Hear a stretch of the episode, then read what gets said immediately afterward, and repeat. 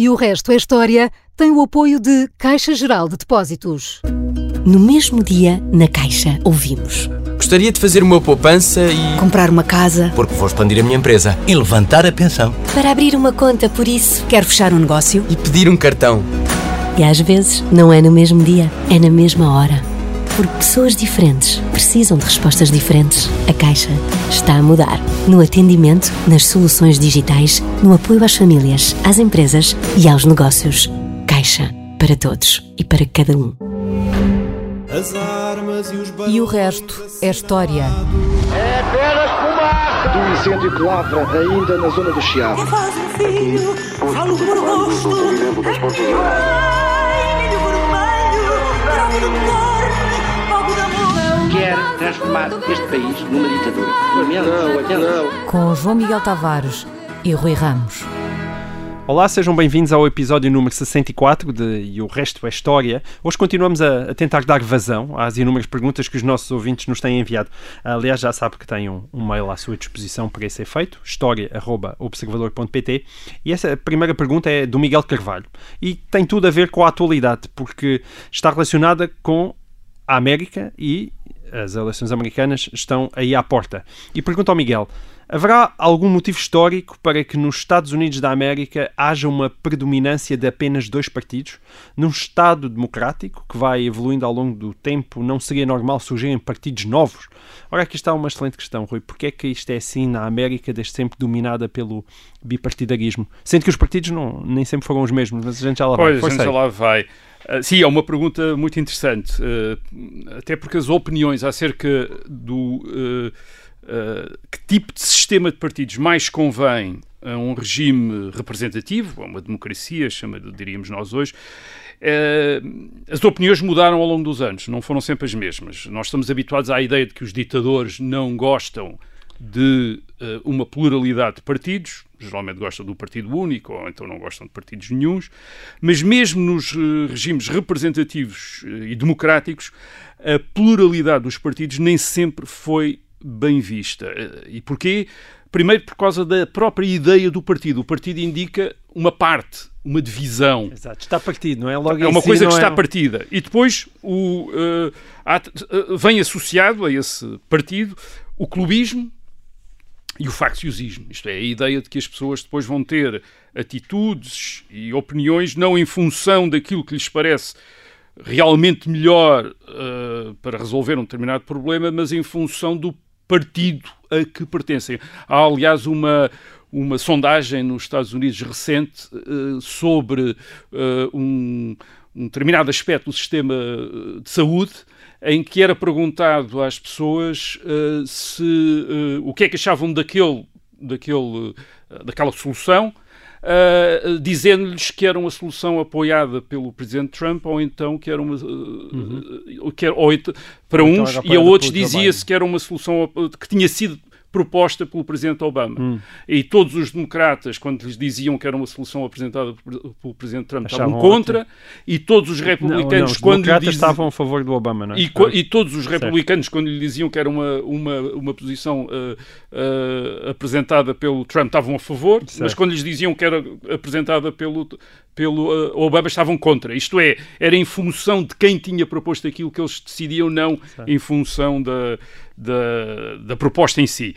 Uh, portanto, a ideia é de que assim, as, com os partidos as matérias não podem ser discutidas com isenção uh, e que ninguém se pode persuadir uns, ao, uns aos outros porque as pessoas estão aferradas à posição, as posições estão à posição dos partidos. Bom, é uma crítica para quê, perfeitamente razoável. Para que uh, discutir então? E isto são argumentos que existiram uh, e que foram uh, muito adotados, por exemplo, durante as primeiras fases da Revolução Francesa, em que não se falava tanto de partido, mas de fações, mas as fações eram eram algo era usado pejorativamente para designar os grupos organizados nas assembleias da Revolução Francesa do fim do século XVIII e mesmo nos Estados Unidos o George Washington que foi presidente entre o primeiro presidente dos Estados Unidos entre 1789 e 1797 era um homem claramente contra os partidos achava uhum. que não devia haver era uma pena que houvesse que houvesse partidos. E não pertencia a nenhum claro e não, e não pertenceu a, não, não, porque eles não, foram formados mas ele não pertenceu a nenhum e achou que era uma pena haver partidos. No entanto o sistema de partidos acabou por se impor ao longo do século XIX como algo de inerente ao sistema representativo e, sobretudo, às assembleias uh, ao tipo de assembleias representativas. Sendo que nos Estados Unidos começaram ainda no final uh, do século XIX. Sim, sim, é? o, o, a primeiro, o, o primeiro e o Partido Federalista. O, o primeiro que apareceu foi o, o Partido Federalista e o Partido Antifederalista. Isto certo. é o Partido Federalista que, que basicamente defendia uma, um governo, enfim, um poder central mais forte e o, e o Partido Democrático Republicano Antifederalista que uh, achava que o poder devia estar nos Estados. Uh, ora bem, mesmo quando se aceitou que uh, era inevitável, ou até para alguns, agora não vou entrar no, na argumentação, era até desejável que houvesse partidos organizados, ainda se colocou outros problemas, que era que, uh, que tipo de partidos é que devia haver. Devia haver partidos ocasionais ou partidos fixos, isto é, partidos que se formavam à volta das questões, isto é, cada questão uh, um suscitava um partido. Eh, ou suscitava dois partidos, um a favor e outro contra. Uh, portanto, deviam ser ocasionais, ou devia haver partidos fixos, isto é, sempre os mesmos partidos. E depois ainda, outra questão que era saber se devia haver muitos partidos ou só dois partidos. Uhum. Isto é, e a ideia dos dois partidos era um partido que apoiava o governo e um partido que estava contra o governo. Então, o governo e a, a oposição. E o modelo inglês, que foi no século XIX o padrão da vida parlamentar na Europa e na América, uh, convenceu muita gente que o mais adequado a um sistema representativo era uh, os representantes no Parlamento estarem organizados em dois partidos. Um partido que apoia o governo e um partido que se opõe uh, ao governo. Era isso que, digamos, seria mais adequado para garantir a estabilidade da governação. Portanto, o governo sabia sempre e que podia contar com, com, com, um partido e depois, mais tarde, esse partido podia, Exato. ganhando eleições, substituí-lo. E, e, que isso seria muito mais adequado do que e havia um exemplo para a pluralidade dos partidos, dos múltiplos grupos políticos num Parlamento, que era o caso dos parlamentos franceses. Os parlamentos franceses houve sempre imensos grupos políticos. Uh, por exemplo, durante a Terceira República Francesa, entre 1870 e, 1800, e 1940, ou o mais longo regime uh, político em França, na Terceira República Francesa nunca houve partidos estáveis, ou raramente houve. Isto é, o Parlamento houve, houve sempre dezenas de grupos uhum. uh, políticos nos parlamentos que, no Parlamento que se iam uh, unindo e desunindo conforme, enfim, conforme o clima. Certo. O que é que isto dá? Dava que os governos caíam todos os meses. Quer dizer, havia dezenas de governos, havia dezenas de governos, houve sempre dezenas de governos na Terceira República Francesa. A Terceira República Francesa tornou-se um modelo da instabilidade governativa e, e, uma das razões era a não existência de, ou, ou, uma das aparentes razões era a não existência de partidos organizados como os partidos uh, uh, ingleses.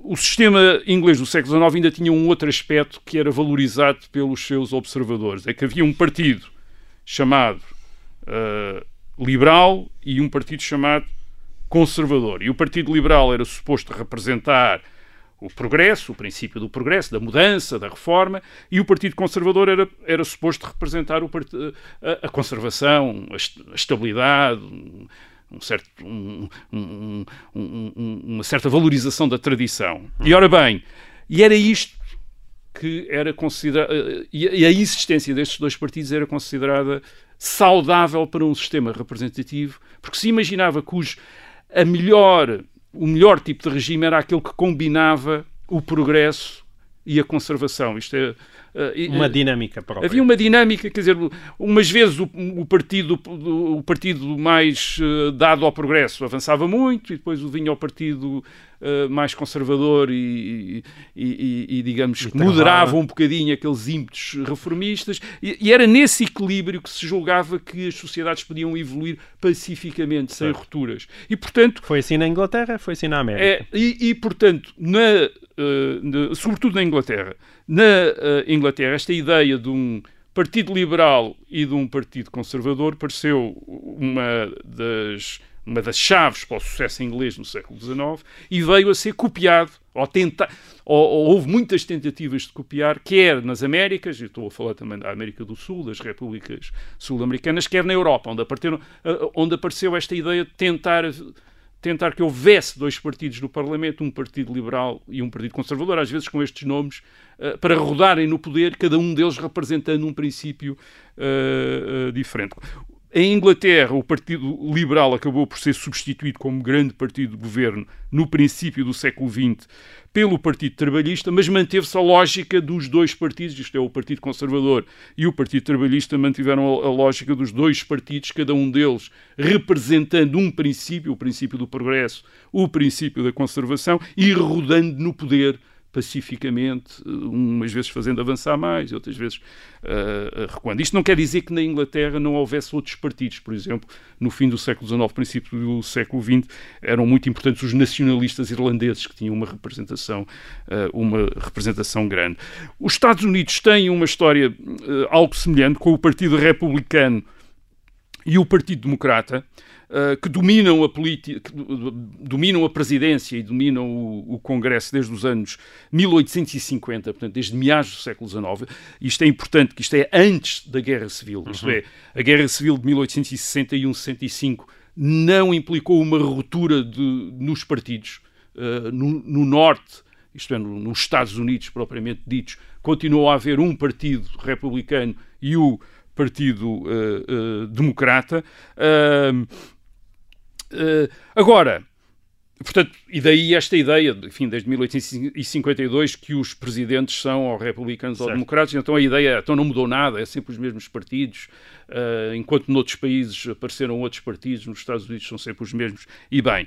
Uh, Quer dizer, a são questão, os mesmos, mais uma vez. A questão é Houve partidos não, anteriores a é, esses, é, mas... É, desde 1852 desde 1850 podia dizer que é o Partido Republicano, o Partido Democrata. O que é que eles mudaram radicalmente, o que é, é? O que é que se pode claro. dizer? É que este, este uh, esta estabilidade partidária é enganadora. Uhum. E é enganadora por duas razões. Primeiro, porque estes partidos, uh, destes sistemas bipartidários, digamos assim, uh, são muitos partidos dentro deles. Têm muitos partidos dentro deles. Isso viu-se na Inglaterra com o Brexit, uhum. por exemplo, durante o, caso, o governo da Theresa May, que era conservador, mas que foi confrontada com várias fações dentro do Partido Conservador, umas que a apoiavam, outras que não a apoiavam, umas que, que estavam dispostos a derrubá-lo, outras que não estavam dispostos a derrubá-lo. Isto é, percebeu-se que o Partido Conservador eram muitos partidos dentro de um partido e a mesma coisa se percebeu, aliás, em relação ao uh, Partido Trabalhista. Aquilo que estes partidos verdadeiramente são, isto é o Partido Conservador e o Partido Trabalhista na Inglaterra, são, sobretudo, frentes eleitorais são frentes eleitorais, em regimes onde o objetivo principal da ação política não é tanto uh, representar as opiniões políticas existentes através de grupos parlamentares próprios, mas sim capturar o governo, isto é, uh, tomar conta do governo. E para tomar conta do governo, grupos que provavelmente noutros países podiam constituir partidos diferentes, aqui juntam-se todos hum. uh, à volta de alguns princípios comuns para tentar ou eleger um presidente no caso dos Estados Unidos, ou uh, apoiar um governo, no Diz caso da Inglaterra. isso de uma forma muito fria, não é? Mas tu, tu não estás necessariamente a pôr isso uh, com um tom uh, necessariamente negativo, ou seja, não, não a captura do, do governo não, a captura do governo é como tomar forma... conta do governo, é tomar conta do poder. E como uma, um desejo legítimo, não é? Sim, sim. É só Por para exemplo, esclarecer isso, porque geralmente a expressão captura do governo as pessoas Não, é, é capturar, não, um o governo pulo, é para ser é? capturado, o governo é para ser capturado, o Estado não é para ser capturado. Certo. As instituições não sei, mas o governo, o poder executivo, sim, Certo. tem de ser assumido. Uh, nos Estados Unidos, isto faz, quer dizer, se nós quiséssemos uh, projetar a nossa, o, o, nosso sistema de partidos, o sistema de partidos português, por exemplo, nos partidos americanos, estaríamos a dizer que o Partido Democrata, por exemplo, uh, inclui, em termos portugueses, correntes que vão do Bloco de Esquerda ao PSD. Tal como Uhum. o Partido Republicano inclui correntes que vão provavelmente, em termos portugueses, do Chega até eh, ao Partido Socialista. Isto é, eles são todos republicanos. Aqui, eh, gente que aqui está dividida entre, entre estes partidos todos, lá seriam, ou uma parte seria todos republicanos, outra parte seriam todos uh, uh, uh, democratas. Portanto, repito, estes partidos são sobretudo frentes eleitorais que juntam grupos políticos que noutros países formariam Uh, partidos uh, à parte. Esse é um aspecto. O outro aspecto é que estes partidos, quer na Inglaterra, quer nos Estados Unidos, mudaram muito. Isto é, eles não são os mesmos partidos que eram. Uh, no caso da Inglaterra, por exemplo, basta pensar que em 1975, quando houve um primeiro referendo sobre uh, a permanência da uh, Inglaterra, do Reino Unido, no, no então mercado comum, na então Comunidade Económica Europeia, o Partido Conservador era o grande partido europeísta, Margaret Thatcher fez campanha pelo sim à, à União Europeia, e o Partido Trabalhista era o partido anti-europeu. Uhum. Uh, no último referendo, Sim. ou nos últimos, no, na discussão, no, nas sequelas do último referendo, as posições inverteram-se, totalmente é se inverteram. Bom, e, e, o mesmo no, nos Estados Unidos. E no é? caso dos Estados Unidos, então, ainda é maior, a inversão ainda é maior. O Partido Republicano, no princípio do século XX, era o partido das grandes cidades, era o partido do Norte, era, tinha sido o partido de Lincoln, tinha sido o partido que tinha abolido a escravatura, enquanto o Partido Democrata era o partido do Sul, e era o partido das regiões mais rurais e era, o, e era o partido onde estavam os derrotados da guerra civil, isto é, os grandes defensores da segregação racial. Uhum. Uh, por exemplo, George Wallace, o governador do Alabama entre 1963 e 1967, no, enfim, do seu primeiro governo, e que era o grande defensor, o último dos grandes defensores da segregação racial, era democrata, era do Partido Democrata, era um companheiro de John Kennedy, de Lyndon Johnson, e aliás tentou até ser candidato à presidência dos Estados Unidos pelo é Partido Democrata. É nos anos 70 que isto muda, isto é, em que o Partido Republicano se torna o Partido do Sul e das zonas rurais, ou começa a tornar-se o Partido do Sul e das zonas rurais, e o Partido Democrata começa a tornar-se o Partido do Norte e das, eh, hum. das, eh, e das grandes cidades. Portanto, podemos dizer, de certa uh, maneira, que quer na Inglaterra, quer nos Estados Unidos, este bipartidarismo secular esconde que há muitos partidos e que os partidos mudaram também uh, muito. Portanto, uh, uh, não, é, não é verdade que a cristã tenha estado sempre na mesma. Certo. Muito bem.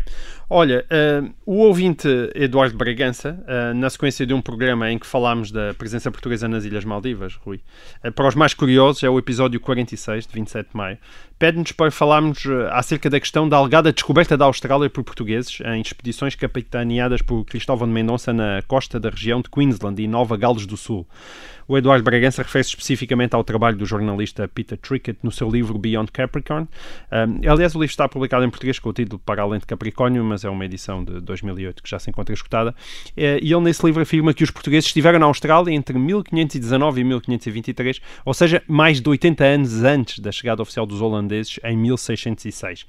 Que credibilidade é que isto tem, Rui? Chegámos mesmo à Austrália antes de todos os outros?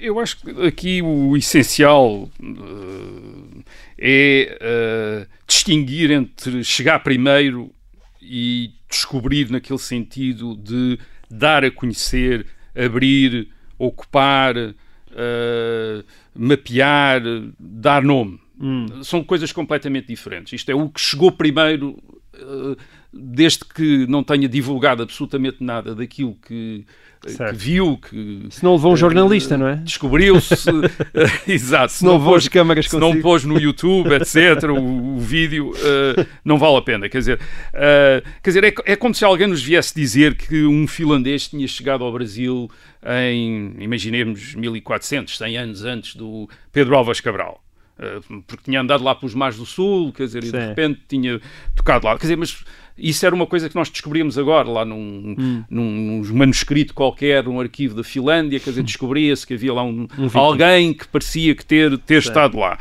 Mas a verdade é que entre 1400 e 1500, isto é, entre o nosso imaginário finlandês, é imaginário, atenção, e o Pedro Alves Cabral, ninguém tinha ido, nunca mais ninguém foi ao Brasil e ninguém certo. conhecia o Brasil. Quer dizer, e portanto é em 1500 que a Terra foi, não é só oficialmente descoberta, é que foi mesmo mapeada, Sim. indicada, uh, e é a partir daí que há interesse na sua colonização. E a mesma e é isso coisa, faz toda a diferença. É, é isso que faz toda a diferença. A mesma coisa acontece em relação à, à Austrália, quer dizer, sim, os, os navegadores portugueses andavam naqueles mares no século XVI e, portanto, parece um bocado improvável que não tivessem tocado numa coisa tão grande numa massa de terra tão grande como eh, a Austrália. A verdade é que, e, portanto, e depois há uns vagas e obscuros indícios de notícias de viagens, como a de 1522 do Cristóvão de Mendonça ou de 1525 do Gomes de Sequeira, que podem ter chegado, podem, a terra que indicaram pode ser a Austrália, pode não ser. Há também uns mapas de meados do século XVI com terras que podem ou não ser a Austrália, quer dizer, portanto há aqui uma, uma especulação. A verdade é que são os holandeses, é um navegador holandês o primeiro, a, a, não apenas deixar registro muito claro de, de, de, de ter chegado à, à, à, Austrália, mas ter iniciado, os holandeses, viagens repetidas àquilo que eles chamaram, aliás, Uh, salvo erro, uh, a Nova Holanda. Quer dizer, isto é, eles ao princípio uh, estavam convencidos que, que era. Que iriam ou que teriam interesse em ficar lá. Não tiveram interesse em ficar lá, a colonização depois já só acontece a partir do, do fim do século XVIII, princípio do século XIX, pelos ingleses. Quer dizer, portanto, a Austrália também não era muito atrativa. Isso também pode explicar Pode, pode ter-se dado o caso de alguns portugueses terem tocado lá, mas não devem ter visto ali interesse absolutamente nenhum uhum. em numa terra que eles não, não devem ter certo. não devem ter reparado que houvesse lá qualquer coisa interessante e, portanto, provavelmente houve uma notícia Sim. qualquer ou coisa Nós assim. já tivemos também essa conversa a propósito das Maldivas, mas de facto a prioridade antigamente. Maldivas é uma coisa diferente, quer dizer, aí houve mesmo. Uh, houve. Aqui não, quer dizer. Houve, mas também foi no, no, sentido em que também não houve uma instalação não, quer dizer, uh, há um, demorada. Reparem, não, é só para as pessoas perceberem que Sim. quando os, os, navegadores chegavam lá, a prioridade deles não era uh, porem os calções de banho e darem mergulhos em magníficas não, águas cristalinas. Nem andar a descobrir coisas por descobrir coisas, isto é, eles andam é. ali é. a tentar descobrir uh, algo que seja útil que, ou que tenha interesse. Há coisas que não, tinham, não lhes deviam. Nós já estragamos o tempo todo desta primeira parte. Não, não deviam ter uh, voltamos já a seguir, que é a segunda parte e o resto da história.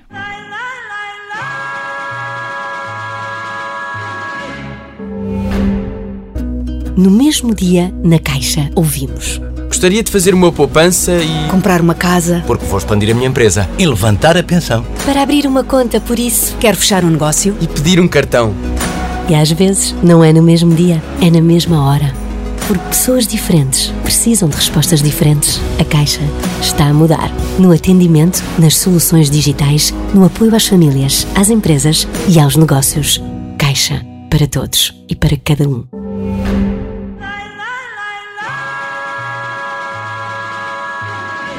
Olá, sejam bem-vindos a esta segunda parte do episódio 104 de E o Resto da História.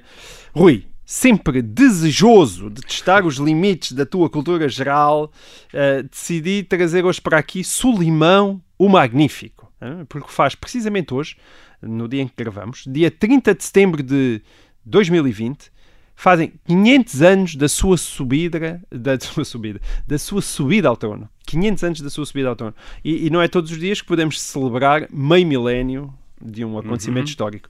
Sulimão tornou-se sultão a 30 de setembro de 1520, reinou durante quase meio século e representou o apogeu do Império Otomano, que se estendeu ao longo do século XVI até à Hungria e que ficou às portas de, de Viena, eh, de Áustria. E isto para além de dominar eh, todo o Médio Oriente e o Norte da África. Eh, foi um dos grandes impérios da história e império esse, império esse que assinal-se, é? durou até ao final da Primeira Guerra Mundial, portanto é, é bastante impressionante. 1918. Quem foi este Solimão, Rui? E qual a sua importância histórica? Eu penso que há ótimas justificações para falarmos dele aqui, certo? É, e já não é apenas uma questão de eh, cultura geral, porque o Solimão Magnífico, ou o Rei dos Reis, como ele se chamava a si próprio, ou o Grande Senhor, como era, ele era conhecido no Mediterrâneo, sem precisar dizer mais nada, bastava dizer o Grande Senhor, já, já, sabia quem, quem era. Que é. uh, Solimão o Magnífico faz parte de um tempo em que os Estados europeus não eram os mais poderosos do mundo. Uh, e isto é interessante porque o mundo está a começar a voltar a essa situação com a ascensão da China, da Índia e também da Turquia, nestas primeiras décadas do século XXI. Uh, Portanto, acho que nos interessa, para além do, da cultura geral, para, para além da erudição uh, que, que pode impressionar nos salões, interessa-nos conhecer esses tempos em que os sultões otomanos ameaçavam tomar a Europa, como foi o caso de Solimão o uh, Magnífico. Além disso, esta história é muito interessante porque aconteceu num século, o século XVI, em que é suposto a Europa ter começado a expandir-se e a dominar o mundo. É a história que nos é contada. Uhum, século XVI claro. é o século das navegações portuguesas, dos- da- das conquistas espanholas da América e também eh, o momento, sobretudo no fim do, no fim do século, em que outras, outros, eh, outros eh, povos europeus se começam a expandir, ingleses, eh, franceses, holandeses eh, e por aí fora. Ahm, e em que nos dizem, por exemplo, uma das coisas que nos é dita é que, no caso dos portugueses, eh, na Índia teriam desviado o comércio das especiarias do Mediterrâneo para o Atlântico e assim minado os poderes do eh, Mediterrâneo. Eh, os poderes que, baseado no comércio das, das especiarias, existiam no, eh, no Mediterrâneo. Ora bem, não é bem assim. O século XVI é o século mal a história. O século XVI é o século em que os exércitos de Solimão, como tu disseste há pouco, conquistaram a Hungria e estiveram a um passo de conquistar aquilo que hoje nós chamamos a Áustria e de entrar na Alemanha, isto é, entrar no centro da Europa, o- os, os exércitos eh, otomanos. Eh, e, por outro lado, a maior parte do comércio de especiarias, ao contrário do que nos dizem, continuava a fazer-se pelo Mediterrâneo. Portanto, a rota do Cabo da Boa Esperança, a rota inaugurada pelos portugueses, eh, sim, conseguiu fazer concorrência, mas não eh, anulou, fez- não no anulou. século XVI, ainda não anulou eh, a, rota da- a rota do Mediterrâneo, que em determinados momentos foi mesmo mais importante do que a rota do eh, Atlântica. Uh, Solimão, Solimão foi o décimo sultão dos chamados otomanos, entre 1520 e 1566. Ele tinha 26 anos quando se tornou sultão e depois reinou durante 46 anos, até aos 72. O império, como disseste, era um império enorme, o seu império estendia-se, vinha da Áustria até ao Iraque, quer dizer, portanto, imagine-se a, a, a E extensão. depois? E, E depois ia para a costa da. África, Sim, é? até a Argélia, basicamente até a Argélia. Ele, em 1526, conquistou a Hungria e, e durante essa conquista fez uma pirâmide de duas mil cabeças cortadas de cristãos, quer dizer, que ele fez lá na Hungria. Já, nos Em podemos rir, 1520 já passaram muito cheque. em 1529 quase conquistou Viena e em 1532 tentou outra vez e morreu mais tarde à frente de mais um exército com que ele pensava que podia entrar finalmente na Europa e eh, conquistar a Europa. Os otomanos, que, que, que, que eram os otomanos? Os otomanos eram uma tribo turca. Eh, os turcos tinham chegado à Ásia Menor no século XI. Uh, tinham estabelecido aí um, enfim, uma certa dominância, mas essa dominância tinha, foi destruída pelos mongóis no século XIII. E é dessa destruição, desse primeiro poder turco, que emerge esta tribo turca, que é um, esfiada por alguém que é conhecido nas fontes por Ottoman ou Osman, e daí o nome de otomanos, eh, e que reconstitui o poder turco. E o que é que é este poder turco? Este poder turco, basicamente, é uma substituição do Império Romano do Oriente, isto é, os otomanos, uh, não apenas através da conquista de Constantinopla em 1453, Constantinopla que tinha sido a capital do Império Romano do Oriente, aquilo que eles fazem verdadeiramente é ocupar uma área que corresponde ao antigo Império Romano do Oriente e que abarca muito a sua cultura, sobretudo a sua cultura grega. Isto é, muitos dos servidores destes otomanos são gregos, falam grego, e portanto há uma grande continuidade entre o Império Bizantino e este Império ao Islâmico. nível- Este Império Islâmico. Ao dos- nível da organização do Estado, não é? O que lhe dava também Sim, uma solidez própria. uma grande- E o próprio, estes, estes sultões eh, sentem-se mesmo como os herdeiros dos imperadores romanos. Portanto, ele, por exemplo, Solimão recusa-se a tratar Carlos V como imperador, como César, porque o, César, o imperador e o César é Solimão. Ele trata-o apenas como rei de Espanha. E trata, aliás, o rei de França como rei da província de França. Quer dizer, e, portanto, é uma província dele. É, é- é bom ver eh, como é que em 1526 Solimão o Magnífico se dirige ao rei Francisco I de França. Ele apresenta-se assim, Solimão o Magnífico na carta.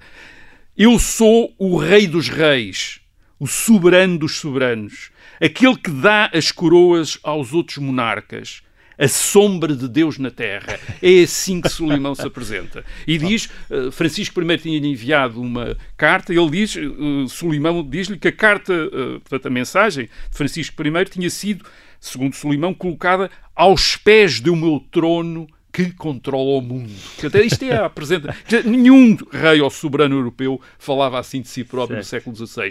Mas o. Mas a questão é que ele, isto não era só. uh, Não, isto não era só conversa. Não era só dizer, conversa, ele tinha razão, ele tinha a um razão grande para- poder. Isto é, não havia nenhum poder na Europa, nenhum Estado na Europa que fosse capaz de enfrentar este Império Otomano. Uh, provavelmente, se todos os Estados europeus se unissem, talvez fizessem, conseguissem fazer frente. A verdade é que eles nunca se uniram e uma parte da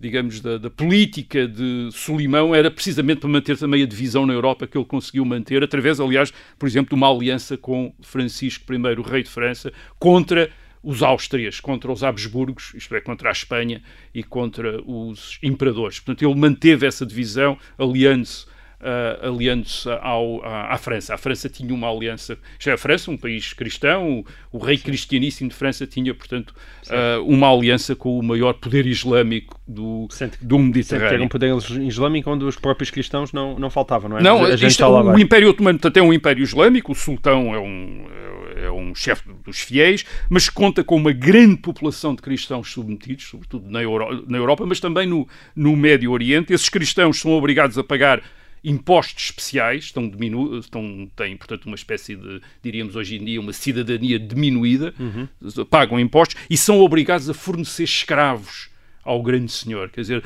uma parte daquilo que as comunidades cristãs têm de fazer é fornecer jovens, sobretudo rapazes, uh, que depois são convertidos ao Islão como, como escravos são convertidos ao Islão e são incorporados nos exércitos do Grande Senhor.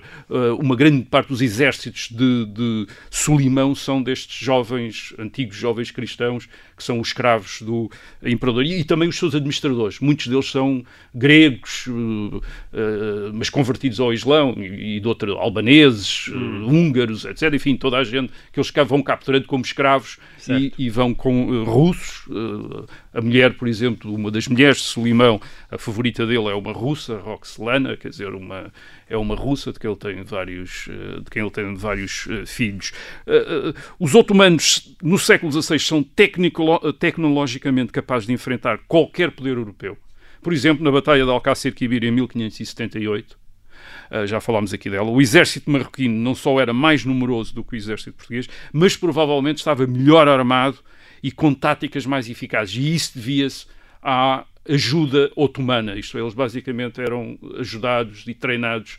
Uh, aliás, o, o, sultão de Marrocos tinha passado muito tempo no Império Otomano ao serviço dos otomanos e tinha importado todas as técnicas de combate otomanas que foram muito eficazes contra os portugueses em 1578. E no século XVI, este Império Otomano consegue duas coisas: não apenas a progressão em terra que vai até Viena, mas também uma, um grande domínio do Mediterrâneo que nenhum outro poder islâmico tinha conseguido antes. Isto é, mesmo durante as cruzadas, se nós lembrarmos das cruzadas certo. do século XII, uh, século XIII, os, as repúblicas italianas e mesmo armadas de cruzados dominam, mais, controlam bastante o Mediterrâneo.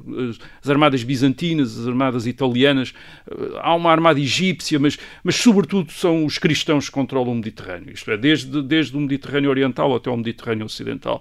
E é, são os otomanos anos que impõe um domínio quase completo do Mediterrâneo, que chega ao Mediterrâneo eh, ocidental, através do norte da África, através da conquista da, Ar da Argélia, e uma das, um dos grandes trabalhos de Filipe II no século XVI em Espanha é um esforço militar enorme para impedir as frotas otomanas de confirmarem o domínio completo do Mediterrâneo Ocidental, o que lhes permitiria sair para o Atlântico, isto é, passar o Estreito de Gibraltar e sair para o Atlântico, e a partir daí, provavelmente, eh, cortar as relações da Europa com o resto do mundo, com as Américas e com as Índias. Isto é, eh, por exemplo, em 1578, uma das razões que Dom Sebastião dá para a sua campanha é o, o risco que existe de o sultão de Marrocos dar o porto de Larache, que fica na costa uh, ocidental de, de, Marrocos, portanto no Atlântico, dar aos turcos e aí poder-se hum. estabelecer uma grande armada turca, uh, precisamente com o objetivo de impedir as relações de,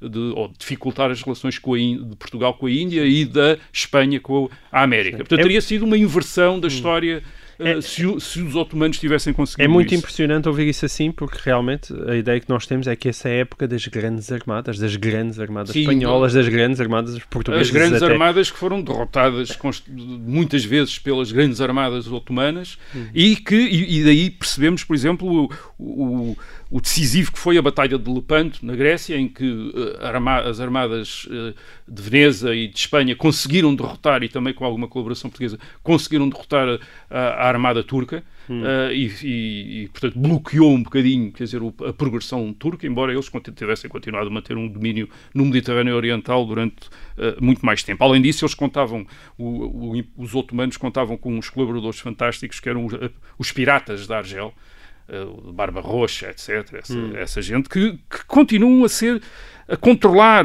quer dizer, que, o- que os europeus não conseguem controlar até ao século XIX, quer dizer, até ao princípio do século XIX, a pirataria argelina. Isto, a pirataria argelina que, que significavam ataques aos barcos europeus, mas também razias na costa, nas costas, por exemplo, de Portugal. Eles chegavam, chegaram à Islândia, quer dizer, a atacar a Islândia eh, em eh, eh, 1627. Já no, no século XVII atacaram a Islândia. Atacaram a que- Islândia. E o próprio território de Portugal continental era atacado Era atacado, os Açores foram atacados, ah, eram atacados e eram levadas centenas de pessoas, centenas de portugueses foram capturados como escravos e levados para os mercados de escravos na- ah, no norte da África com essas capturas. Isto é, o haver moro pela costa era, que é um velho provérbio que nós ainda hoje usamos, naquela altura havia mesmo moros na costa. Aliás, uma das bases do poder otomano é precisamente a escravatura em grande escala dos europeus. Mais uma vez, no século XVI, nós imaginamos sempre, é a época em que os, os europeus começam a retirar escravos da África, mas certamente que os europeus no século XVI não tiraram tantos escravos da África como os otomanos tiraram escravos da Europa. Uh, eles uh, tinham esse sistema das populações cristãs submetidas e, portanto, as, as populações cristãs submetidas iam da Hungria até à Grécia terem de lhes dar escravos, mas eles próprios capturavam uh, imensos escravos. Os piratas, da, os piratas do norte da África terão tirado, segundo cálculos que se fazem hoje, ter- terão tirado pelo menos para aí uh, um milhão de escravos da Europa no século XVI.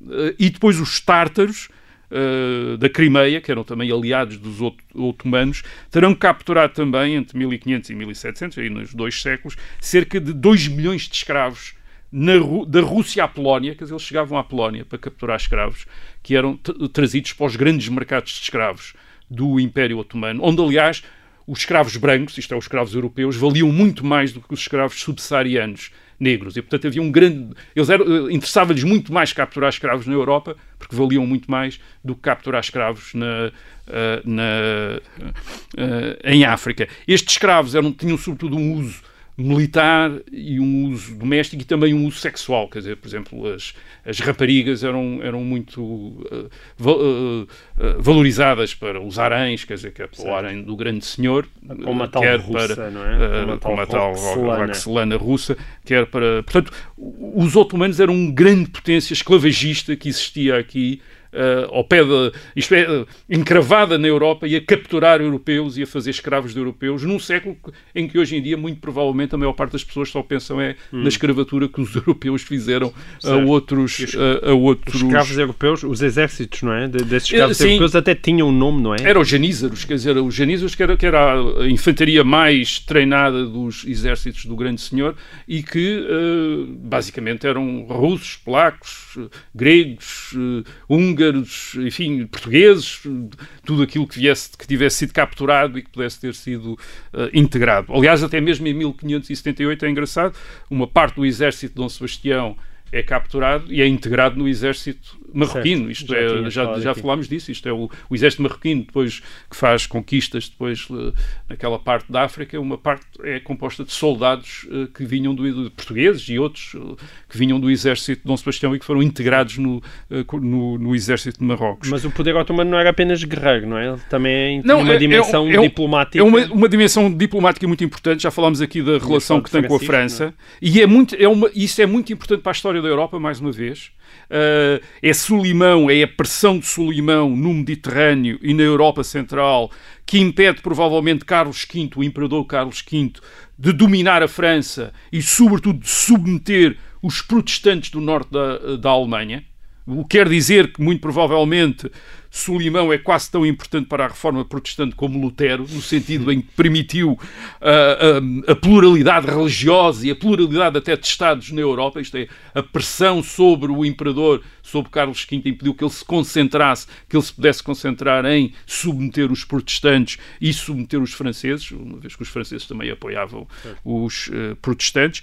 Uh, estamos a falar da Europa e do Mediterrâneo, o poder dos o poder dos otomanos não se limitava a estas áreas. Solimão uh, está também muito ocupado numa guerra com a Pérsia, com a Pérsia xiita, com, com quem, aliás, Carlos V estabelece uma aliança, portanto já estamos a falar de uma política mundial, certo. uma certa política mundial. Uh, eles disputam aquilo que hoje é o Iraque, uh, que Solimão consegue uh, ocupar, mas Solimão está, está, também empenhado numa guerra no Mar Vermelho, a partir dos anos 40, dos anos 30 e 40 do século XVI, contra os portugueses. Hum. Ele consegue expulsar, as frotas otomanas entram no Mar Vermelho a partir dos anos 20, 30, conseguem expulsar os portugueses do Mar Vermelho, uh, conquistam Aden em 1538 uh, e depois passam uma tentativa de expulsar os portugueses da Índia. Uh, e ao cerco de Dio em 1538, mas falha e a partir daí Solimão fica pouco interessado em continuar. Apesar dos muitos pedidos dos, dos potentados indianos para dar-lhes apoio contra os, uh, contra os portugueses. Mas ele depois acaba por se empenhar. Seja, não é só no eh, Mediterrâneo, uh, também. Sim, uh, os otomanos são grandes, os grandes são os grandes Portugal. Sim, na Ásia, na até Ásia, à é? chegada das outras potências europeias, sobretudo no século XVII. Este poder otomano e, tem. Porquê é que caiu? Tem, ele, quer dizer, ele, ele, demorou muito tempo a cair, quer dizer, tem quase, uh, depois de Solimão ainda temos mais uh, quase 300 anos, até, a, até, a, a, até a, ao mais 300, até a, até, até ao, fim final, da Primeira sim, Guerra Mundial, mas nunca com o mesmo 1918. Poder, não. É? não. Há, há, dois, há, havia dois grandes problemas. Quer dizer, um problema tem a ver com o, o sistema de sucessão do sultão. Uh, o, o, Império Otomano assenta em muitas tribos turcos e em grupos que estão coligados, quer dizer, e, e que estão unidos apenas pela vassalagem pessoal uh, do sultão. E a, sultão, uh, a sucessão do sultão raramente é pacífica. Isto é, os, os herdeiros potenciais do sultão matam-se uns aos outros e às vezes o, o, próprio sultão tende a matar os seus, os seus sucessores para evitar revoltas. Isto é, para evitar que estas tribos se liguem a um dos seus potenciais sucessores. Por exemplo, o pai de Solimão, uh, para chegar a sultão em 1512, matou o próprio pai e matou todos os seus irmãos e todos os seus sobrinhos. De tal maneira que quando, uh, quando Solimão, em 1520, ascendeu ao trono, ele era o único membro masculino vivo da sua família. Isto é, o pai dele, tinha o paizinho, tinha-se encarregado de matar todos os seus tios e primos, e, uh, etc. O próprio Solimão mandou matar o seu filho uh, mais capaz, Mustafa, em 1553, porque temia a rivalidade, e Mustafa era provavelmente aquilo que poderia ter sido talvez um sultão ao nível de Solimão e o, e o Império, de, de, acordo com muitos historiadores, o Império Otomano nunca mais se recompôs, quer dizer, depois da morte de Solimão, o herdeiro depois de Solimão foi um dos piores sultões de todos, Uh, e uh, nunca mais houve um Solimão à frente do Império Otomano. O segundo problema era um problema em que de homogeneidade, quer dizer, este império é um império plural, mas onde há uma crescente intolerância religiosa, isto é, o Islão está, há, persegue as outras religiões, mas nunca chega ao ponto de impor a conversão e nunca chega ao ponto de impor a conversão. Porquê? Porque o próprio Império vive da exploração das comunidades não islâmicas. Portanto, eles não estão interessados em ter menos cristãos, que isso significava Também menos escravos impostos. e menos impostos. Certo. Portanto, mantém. O que é que isto dá? Isto dá que uh, o Império é composto por uma pluralidade de comunidades divididas entre si por ódios e por uh, desconfianças. Uh, isto permite ao sultão, obviamente, controlá-los, uh, mas não dá qualquer consistência ao Estado. Isto é, se o, se o, poder do sultão, o poder militar do sultão enfraquece, o Império Otomano tende a desfazer-se, tende a desagregar-se. Portanto, não evoluiu da mesma maneira que os Estados europeus, em que os reis também são intolerantes, mas tentam converter as populações e, portanto, acabam por criar religiosa e etnicamente eh, etnicamente, às vezes em termos até fictícios, uh, comunidades muito mais homogéneas que acabam por formar nações. Hum. E, portanto, em que o soberano, o rei, já não é o único ponto de união e de coesão do Estado, em que já há uma comunidade nacional que é capaz de assumir essa coesão. No uh, Império Otomano isso nunca aconteceu e quando o, o, os otomanos, quando o, poder otomano caiu ao, no fim da Primeira Guerra Mundial, uh, depois de 1918, eles estiveram aliados à Alemanha à Áustria e, portanto, estiveram do lado dos derrotados, uh, aquilo que aconteceu foi que todas essas comunidades que compunham esse império, os cristãos ortodoxos, católicos, muçulmanos sunitas e xiitas, árabes, cristãos, curdos, judeus, arménios, etc., entregaram-se a guerras que duram até hoje no Médio Oriente. Muito bem, e assim ficamos com o Sulimão. Termina o episódio número 64 e o resto da história. Até para a semana.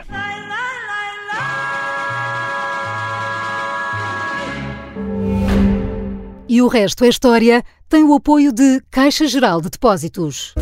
No mesmo dia, na Caixa, ouvimos. Gostaria de fazer uma poupança e. Comprar uma casa. Porque vou expandir a minha empresa. E levantar a pensão. Para abrir uma conta, por isso. Quero fechar um negócio. E pedir um cartão. E às vezes, não é no mesmo dia, é na mesma hora. Porque pessoas diferentes precisam de respostas diferentes. A Caixa está a mudar. No atendimento, nas soluções digitais, no apoio às famílias, às empresas e aos negócios. Caixa. Para todos e para cada um. Obrigada por ter ouvido este podcast. Se gostou, pode subscrevê-lo, pode partilhá-lo e também pode ouvir a Rádio Observador online em 98.7 em Lisboa e em 98.4 no Porto.